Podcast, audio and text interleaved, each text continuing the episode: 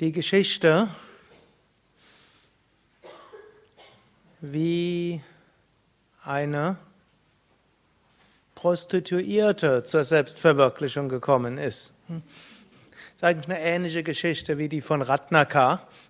Danach erzähle ich noch andere Geschichten, die eine andere Essenz dort haben.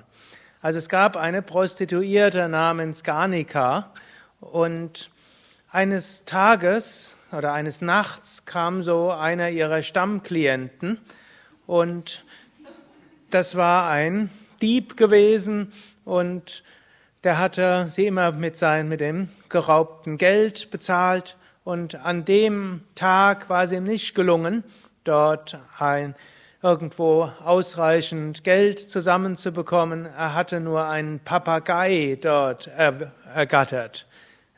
Er war nämlich in das Haus eingebrochen von einem ja, spirituellen Aspiranten und er hatte nun mal kein Geld zu Hause, hat sich aber liebevoll um einen Papagei gekümmert. Gut, und da er jetzt so ein guter Stammkunde war, hat sie gesagt, okay, ich weiß zwar nicht, was ich mit dem Papagei anstellen soll, aber ist diesmal okay. Gut, am nächsten Morgen nahm sie dann den Papagei mit nach Hause oder vielleicht war es auch schon zu Hause. Details stehen in den Schriften nicht so genau. Jedenfalls, am nächsten Tag war sie allein mit dem Papagei und jetzt fing der an zu sprechen. Om Namah Shivaya, Om Namah Shivaya, Om Namah Shivaya. Sie hatte keine Ahnung, was das jetzt war. Sie hatte auch keine Ahnung, was das sollte. Aber irgendwo fand sie das ganz schön. Und dann dachte sie, wenn ein Papagei dort jetzt nicht zu stoppen ist, dann kann ich ja auch mal mitsingen. Und so während sie sich erst was zu essen kochte und sich um den Haushalt kümmerte und auch um ihre Kinder kümmerte, wiederholte sie Om Namah Shivaya, Om Namah Shivaya. Natürlich nach einer Weile wurde es schöner als der Papagei. Om Namah Shivaya.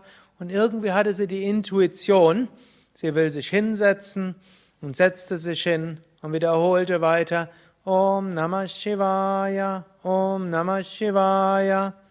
Dem Papagei war es längst langweilig geworden, hatte sich irgendwo schlafen gesetzt und sie wiederholte weiter Om Namah Shivaya, Om Namah Shivaya, Om Namah Shivaya. Und Sie erreichte die tiefe Versenkung von Samadhi.